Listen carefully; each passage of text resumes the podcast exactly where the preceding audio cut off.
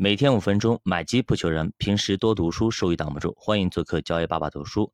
那么今天咱们继续聊咱们成长股之父啊，普莱斯。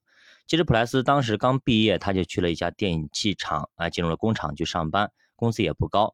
那么他如何去从工厂进到一个证券公司去上班了呢？其实那个普莱斯这个人还是比较活跃的啊，他的社会能力很强。在大学的时候呢，就是学校里的风云人物。那么他非常热爱体育运动，而且也是学校曲棍队的主力啊，还是学校兼职的摄影师。那同时呢，他还当过学生会主席。那作者也说啊，由于呢普莱斯一直是在教会学校里学习的，所以呢他身上有一个非常重要的优点，那就是诚信。那么这一个特点也为他日后在金融界一展身手打下了非常好的基础。毕竟金融的背后其实就是信用，就是诚信。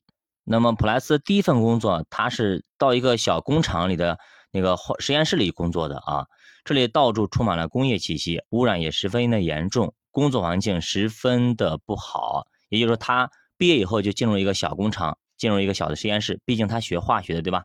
他的工作就是化学分析师。他本来准备呢，好好的将所有的知识运用到实践，跟我们一般大学生都一样的啊。我学了那么多，学富五车，我一定要他应用实践，我要成为一个什么发明家等等。但是呢，事与愿违啊，这家公司很快就出问题了啊，工人开始罢工，银行融资也全部中断，那公司已经濒临破产，有点像现在的恒大啊。就这样，很快他的工作就没了啊，就下岗了，没办法，公司倒闭了嘛。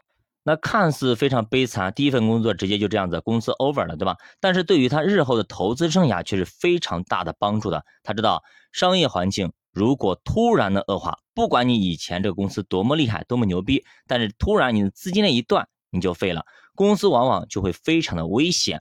还有一个就是竞争激烈的行业，一个没有专利的公司根本是没有前途的。不管你有多厉害，只要你没有专利，分分钟废掉你。比如说现在的芯片，比如说很多东西，比如说我们国内很牛逼的华为，对吧？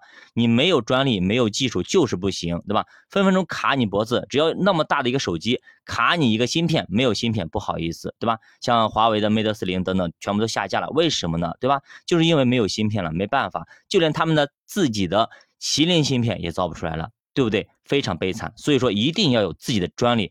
所以为什么华为一直在申请专利，一直在申请专利，就是这个意思。所以你没有专利，你就没有话语权。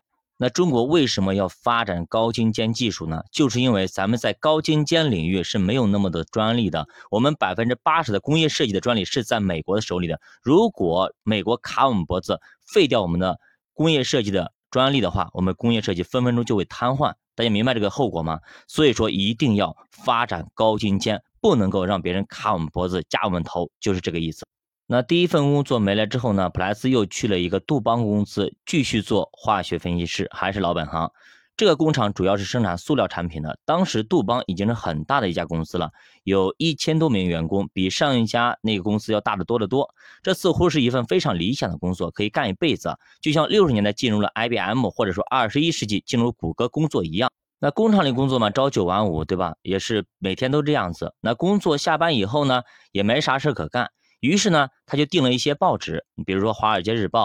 等等这些商业类的杂志和报纸，他觉得这些东西啊比化学专业期刊更有意思。那个时间，他对于公司的建立十分感兴趣，他想创业，也对于公司在股市、债市融资非常痴迷。当时一战结束后，杜邦公司拿出两千五百万美元购买了通用公司的股票，目的就是。看好汽车市场未来强大的前景，就比如现在买新能源是一类类似的啊，希望巩固自己的供应商地位。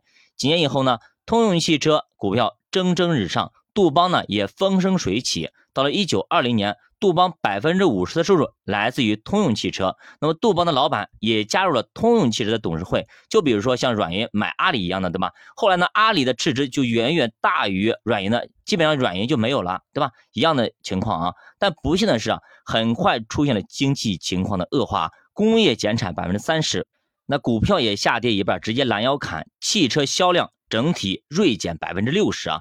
通用汽车陷入了严重的亏损，创始人辞掉了 CEO。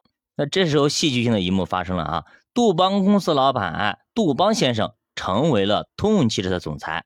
不过这些都跟普莱斯没啥关系，他只是一个打工的。当时呢，他还是一个年轻人，在很艰难的环境下，他又被解雇了。所以只能够失业回家，两年时间啊，两次被解雇也是够惨的。刚毕业的大学生，这让他备受打击，对于自己的化学专业也兴趣一点也没了，开始对企业发展、对企业管理产生了一些兴趣，特别是股票市场。他觉得自己呢，在这个领域谋生应该没啥问题，自己能力应该够的，因为他大量读报纸和杂志，还有书籍。不过当时的人啊，对于股票普遍是不认可的，认为呢，这玩意儿就是赌博。那就跟前五年或者前十年以前中国人对于股票的一个认知是非常类似的啊。当时的股票经纪人呢，说白了就是一个拉皮条的，就跟卖保险的有点类似啊，就拉皮条，什么什么搞，就劝人开户等等，就这些东西。